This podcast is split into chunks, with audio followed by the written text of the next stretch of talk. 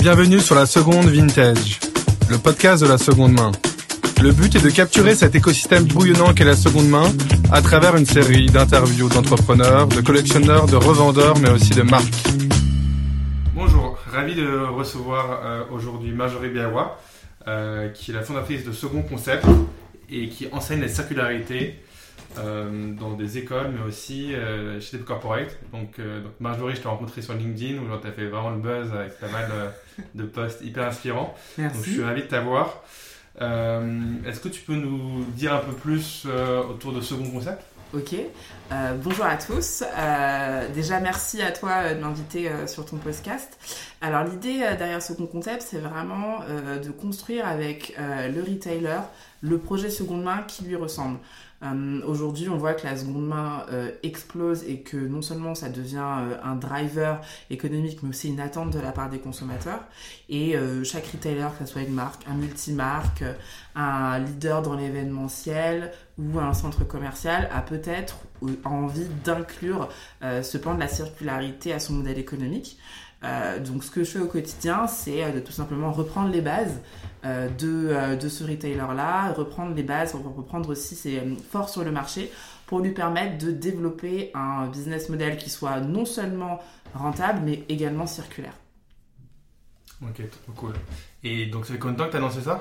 Alors, j'ai lancé ça, on m'a forcé à le lancer tout simplement parce que j'ai été contactée par diverses, diverses marques et diverses personnes de mon réseau professionnel euh, au début de l'année, donc au début de cette année euh, fiscale en janvier. Et euh, là aujourd'hui, j'ai une diversité de clients qui est assez intéressante. Ok, est-ce que donc c'est grâce à tous tes posts LinkedIn que Exactement. En fait, est-ce que tu peux nous raconter un peu genre la jeunesse de Bien sûr. Parce que là, j'ai vu que tu avais été euh, élu créateur LinkedIn. j'ai été élu créateur LinkedIn. Sélectionné plutôt. Ah ouais, en fait, je fais partie du groupe euh, LinkedIn for Creators. Donc, en gros, c'est euh, des créateurs LinkedIn qui sont sélectionnés euh, par euh, les équipes de contenu.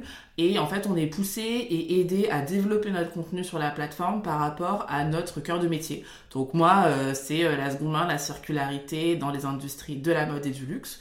Euh, donc euh, je suis aidée par Elisabeth en espérant qu'elle écoute ce podcast. Je t'embrasse, euh, qui m'aide à développer un contenu et qui m'aide surtout à utiliser les nouvelles fonctionnalités de cette plateforme. pour répondre à ta première question, en fait, originellement, j'avais un service de conciergerie digitale qui s'appelait Second Hand Agent. Donc, le principe était très simple. On allait chez toi, on récupérait ce que tu portais plus, on le revendait sur Vinted. Et tous les mois, tu récupérais 60% des bénéfices. Euh, très rapidement, je me suis rendu compte que ce service-là n'était pas forcément rentable et que je souhaitais tout simplement bah, vendre l'expertise de conciergerie que j'avais développée au travers euh, de ces deux dernières années à euh, un détaillant, un retailer qui souhaitait tout simplement développer la conciergerie dans son business model parce que on a tous des vêtements chez nous que nous n'utilisons pas et que nous ne mettons pas en vente par manque de temps ou par manque d'envie. Et euh, en prenant la parole sur les réseaux sociaux, notamment sur LinkedIn, sur ma, euh, sur mon expérience et aussi l'expertise que je développais autour de la seconde main, j'ai été contactée par différents euh, anciens managers de mon réseau. Pendant 10 ans, j'ai travaillé dans la mode, j'étais acheteur textile et outlet. J'ai travaillé pendant 5 ans pour Yux.com, qui est le leader de l'outlet de luxe fondé en 2000, donc un dinosaure dans l'e-commerce. Et j'ai travaillé pendant deux ans pour le groupe H&M pour une marketplace outlet qui s'appelle Found. Et euh, donc j'ai été contactée par des anciens, euh, des anciennes personnes de mon réseau qui m'ont dit ok la seconde main on, ne connaît pas, on comprend pas, viens nous aider et euh, voyons ce qu'on peut faire ensemble. Ok trop bien. Et donc toi comment tu vois l'écosystème un peu de la seconde main Enfin, en ce moment, bon, c'est une question un peu. Est-ce que tu as des traits un peu saillants que tu peux. Mhm. Euh, l'écosystème de la seconde main, il est vraiment changeant et surtout il est en, pleine explosion.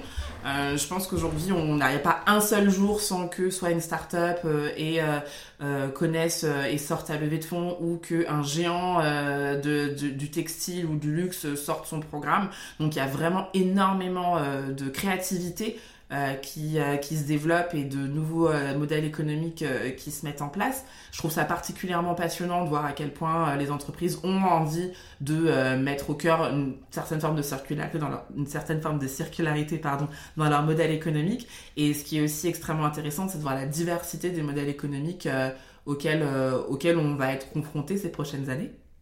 Ok. Et par exemple les marques qui viennent te voir, est-ce que tu as des marques de luxe? Parce que euh, c'est vrai que quand on voit euh, le marché du luxe euh, enfin, historiquement, ils avaient quand même vraiment du mal Bien à sûr. rentrer dans la seconde main.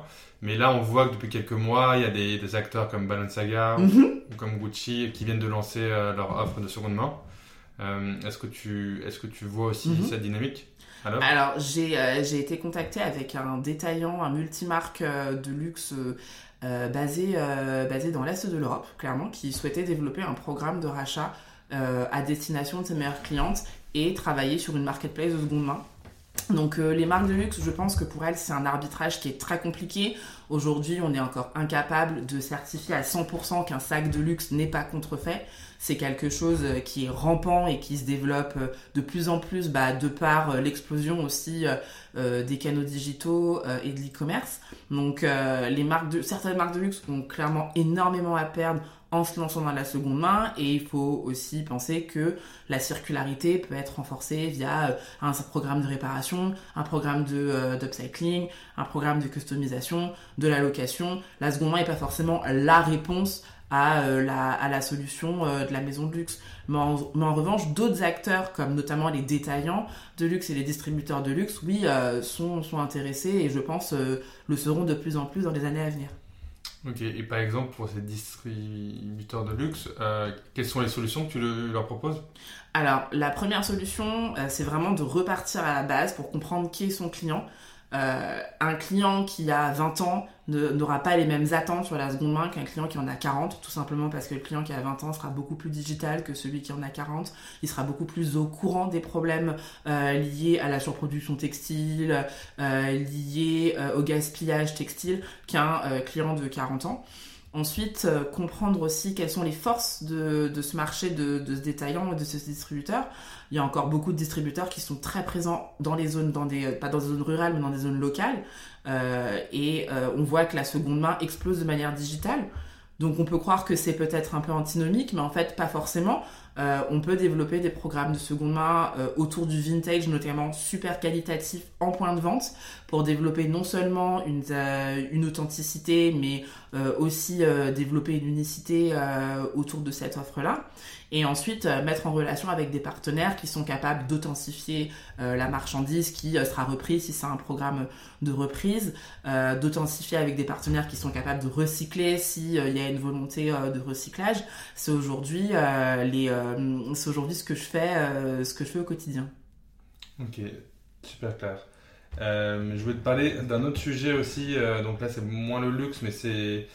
On va, on va aller sur l'autre sur l'autre partie du spectre euh, que, bon, que sont les acteurs de fast fashion. Mhm. Euh, là, il y a Zara qui vient euh, d'annoncer euh, ce matin euh, qui qui vont lancer leur propre offre de seconde main. Mhm.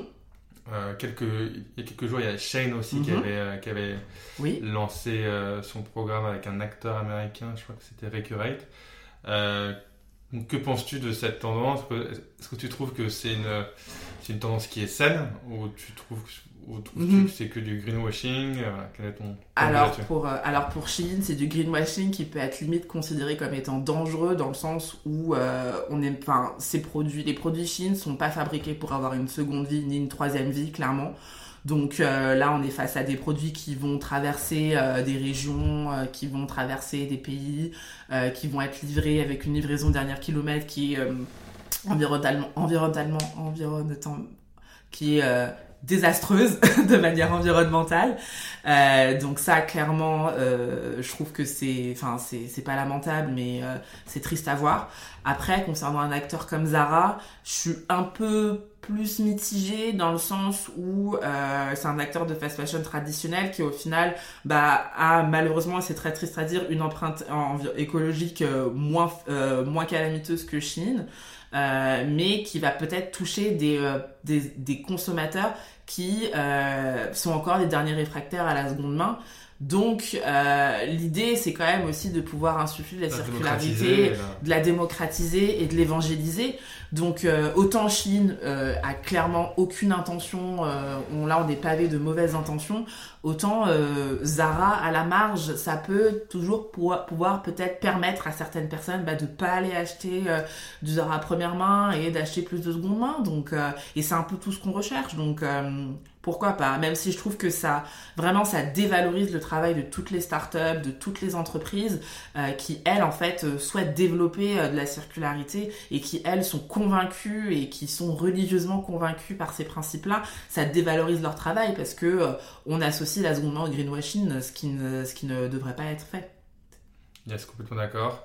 Et peut-être pour rajouter un petit détail sur Chine, euh, là il y a eu un documentaire qui vient d'être Mhm. euh, qui vient d'être euh, euh, diffusé sur euh, Channel 4 en Angleterre et qui dénonce euh, Mhm, les conditions de travail euh, dans le Xinjiang. bien sûr. Et c'est ouais, bon, ça confirme. C'est, je trouve ça vraiment, c'est, c'est triste. On on s'en doutait, mais à ce point-là, franchement, personnellement, je pensais pas. Euh, ça pose aussi vraiment la question de savoir de qu'est-ce qu'on fait de ces produits Chine qui sont même sur euh, ces plateformes de seconde main, quoi. Est-ce que euh, on devrait tout simplement les acheter? Est-ce que c'est pas euh, du coup un euh, political stand de ne pas acheter du Chine, même si c'est euh, de la seconde main, c'est une question qu'on peut se poser parce que c'est quand même tellement loin euh, de nos valeurs, euh, la façon dont euh, ces ouvriers sont traités, qu'on peut se poser la question de, la présence même de ces produits Chine sur les plateformes de seconde main, si on va au bout du concept, euh, si on va au bout de la circularité. Mais bon, euh, de manière quand même globale, euh, il y a toutes les marques là, qui se lancent dans la seconde main. Mhm. Euh, là, il y a SweatUp, euh, qui est un gros acteur américain qui accompagne justement les marques euh, dans la seconde main, qui avait précisé que maintenant, dans leur programme, il y avait plus de 100 marques américaines, Mhm. alors qu'on avait qu- qu'une trentaine l'année d'avant. Mhm. Donc on voit que c'est une tendance lourde. Est-ce que tu vois cette même tendance qui se dessine en France Bien sûr. Bien sûr, il n'y a pas un seul jour où, euh, par exemple, le groupe, le groupe ERAM a sorti un programme de seconde main qui s'appelle Claquettes Chaussettes. J'espère que je ne suis pas, euh, j'espère que je n'écorche pas le nom. Euh, le dernier groupe qui a sorti un programme de seconde main. Il y a pléthore de marques qui collaborent avec euh, des entreprises comme Foam qui leur permettent de développer euh, des euh, programmes de seconde main et des sites de seconde main en marque blanche. Vous avez aussi euh, des, euh, des startups, je pense à la startup Redonner qui euh, permet en fait de donner un bon d'achat et de récupérer des vêtements qui sont après réinsérés dans le circuit. Euh, Il y a énormément d'entreprises qui se développent, qui sont généralistes mais aussi qui sont un peu plus niches. Vous avez des marketplaces spécialisés dans l'outdoor, ça c'est aussi super pertinent. Un produit outdoor est un produit qui ne se déprécie pas, qui a une vraie valeur technique. Vous avez des marketplaces spécialisés dans l'enfant, là aussi c'est extrêmement pertinent. Vous avez vraiment beaucoup de choses qui se développent aujourd'hui et euh, qui euh, ne font que renforcer, euh, qui ne feront que renforcer ce marché. Donc c'est particulièrement intéressant à étudier. Quand tu parles de l'outdoor, est-ce que tu peux aller un peu plus loin dans cette... Alors, il y a, euh, je pense à Campsider ou euh, Barouders ou même Hardloop. Euh, donc Hardloop, c'est un peu différent. C'est un site e-commerce euh, multimarque euh, de produits d'outdoor, trail, running, qui euh, lance un programme de seconde main. En majorité, euh, ces plateformes soit sont des marketplaces C2C, donc ça veut dire que vous mettez en vente ce que vous avez et puis après, bah voilà, euh, quelqu'un vous le rachète. Soit c'est des plateformes qui jouent un intermédiaire entre le client final et l'acheteur, entre le dépositaire et le, et le client final. Et il y a particulièrement un intérêt en fait à donner une seconde vie à ces pièces qu'on va peut-être porter, pas forcément porter, qu'on va peut-être forcément utiliser qu'une seule fois. Moi par exemple, je déteste camper, mais j'ai eu la bonne idée un jour d'acheter une tente. Donc euh, du coup voilà, j'ai une tente chez moi euh, qui traîne depuis des mois, alors que franchement le camping plus jamais je vais en refaire. Bah en fait au lieu de voir cette tente prendre la poussière, je devrais moi-même euh, la mettre sur ces sites-là pour que euh, elle soit utilisée par un vrai passionné de l'outdoor et euh, qu'elle euh, qu'elle ait une troisième, une quatrième vie, qu'elle soit transmise après de génération en génération. Donc euh, il y a aussi un vrai euh, il y a aussi un, vrai purpose euh, sur euh, sur ce sur cette gamme de produits. Ouais, c'est vraiment intéressant, toutes ces niches euh, que tu as identifiées, que ce Mhm. soit l'outdoor, euh, aussi l'enfance. Est-ce que tu vois aussi d'autres tendances euh, dans d'autres secteurs euh, que le textile? D'autant, alors, euh, si on compare euh, la façon dont euh, les gens achètent des produits qui ne sont pas neufs dans d'autres euh, industries, je pense par exemple au télé, à la téléphonie ou à l'automobile, il faut savoir qu'on achète, il me semble, quatre fois plus de voitures euh, usagées que de voitures neuves, et euh, une personne sur cinq a déjà revendu son téléphone. donc il y a une vraie tendance pour pouvoir, pouvoir racheter et donner une seconde vie à euh, des produits euh, de notre quotidien. Après, évidemment, dans la voiture, euh, on a une, une, logique prix qui est pas du tout la même que pour le vêtement, mais ça montre aussi que bah il y a des ressources qui vont se tarir dans ces sur cette prochaines années et que par exemple, si on prend l'exemple de la voiture reconditionnée, enfin de la voiture d'occasion, c'est un marché qui a boomé aussi parce qu'en fait, on n'était pas en mesure de livrer des voitures neuves. Donc c'est aussi quelque chose qui qui je pense va pouvoir être connexe à l'industrie textile et qui montre qu'il y a un véritable engouement pour, pour, cette, pour, cette, pour ces nouvelles euh, euh, formes, de, euh, formes de consommation. Ok. Ok, très très clair. et autre petite question, est-ce qu'il y a d'autres, que dans ce milieu, bon, tu as dû rencontrer énormément de gens là depuis, mm-hmm. depuis que tu t'es passionné pour ce sujet, et quelles sont les personnes qui t'inspirent justement dans dans ce domaine? Alors, euh, moi, c'est. Alors, il n'y a pas forcément des personnes qui m'inspirent, mais je trouve voilà, que. des marques. Voilà, des, marques. Euh, je trouve que euh, la stratégie de Decathlon est particulièrement inspirante en la matière, dans le sens où on est sur une marque qui est leader sur son secteur d'activité et qui pourrait clairement se reposer sur ses acquis, parce qu'elle couvre tous les besoins de quelqu'un qui veut faire n'importe quel sport que ça soit du fitness, que ça soit du basket, du vélo, Decathlon est euh, top of mind euh, dans, le processus d'achat. Mais Decathlon va plus loin et a développé un véritable programme, mais non pas forcément autour de la seconde main, mais aussi autour de la location, et euh, souhaite vraiment inscrire la circularité dans son modèle économique, et je trouve ça particulièrement admirable. Ensuite, euh, je pense également. J'avais vu euh, leur campagne marketing. Euh, oui, avec une campagne marketing en Belgique où ils avaient changé les lettres pour pouvoir bah, bah aussi parler et mettre en avant mettre en avant leur stratégie. Et aussi, je pense à Petit Bateau qui opère step by step sur la seconde main, mais qui fait vraiment des beaux magasins de seconde main et qui et qui a aussi une, une vraie une vraie ADN et une, euh, et, une vraie envie de faire bouger les choses. Donc c'est les deux entreprises qui, euh, pour l'instant, euh, m'inspirent. Ok, très clair. Et dans, ton, et dans ta vie quotidienne, quels sont un peu les tips que tu enfin, que tu t'appliques mhm. ou quels sont les conseils que tu pourrais donner à nos, à nos auditeurs sur, mhm. sur consommer de manière un peu plus un peu plus en ligne avec. Euh, ouais. Euh, alors, moi, j'applique, euh, j'applique cette méthode qui est de vouloir un vêtement, me poser quand même la question pendant une journée si vraiment je me souviens de ce que j'ai, de, de, de vêtements dont j'ai voulu désespérément la veille. Et si je me dis que ce vêtement est toujours dans ma tête, tenter de trouver quelque chose de similaire sur Vinted. Euh, malheureusement, on n'a pas, on n'a pas mieux que Vinted en ce moment, euh, surtout en France, pour pouvoir trouver euh, des, vêtements qui nous correspondent et qui et qu'on peut avoir de manière assez assez rapide. moi, je suis passionnée par les manteaux vintage et j'achète pas mal de blazers vintage. Donc, je connais les marques vintage que j'aime beaucoup. comme Electre, Daniel Duval, Caroline Romer. Donc c'est des marques en fait que je regarde aussi très régulièrement sur la plateforme et euh, que je suis sur la plateforme. Ensuite, euh, tout simplement, euh, j'ai au fil du temps, j'achète de moins en moins en boutique. Donc après, c'est un peu drôle de dire ça quand on travaille avec des retailers physiques.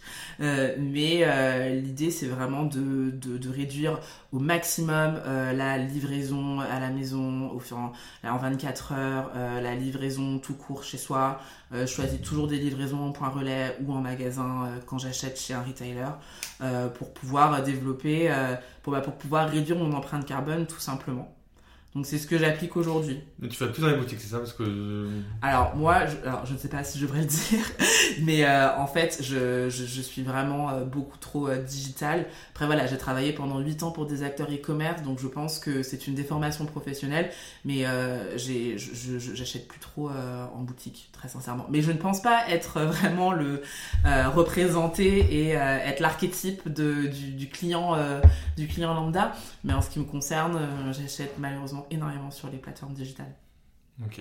Peut-être avant de, avant de clôturer, euh, quels sont les prochains sujets euh, autour de la seconde main que tu vas, que tu vas aborder sur LinkedIn? Est-ce que tu as des Euh, tu peux nous dévoiler un peu les... Alors, le prochain sujet que je vais aborder, c'est Amazon qui lance euh, un magasin de seconde main euh, luxe aux États-Unis.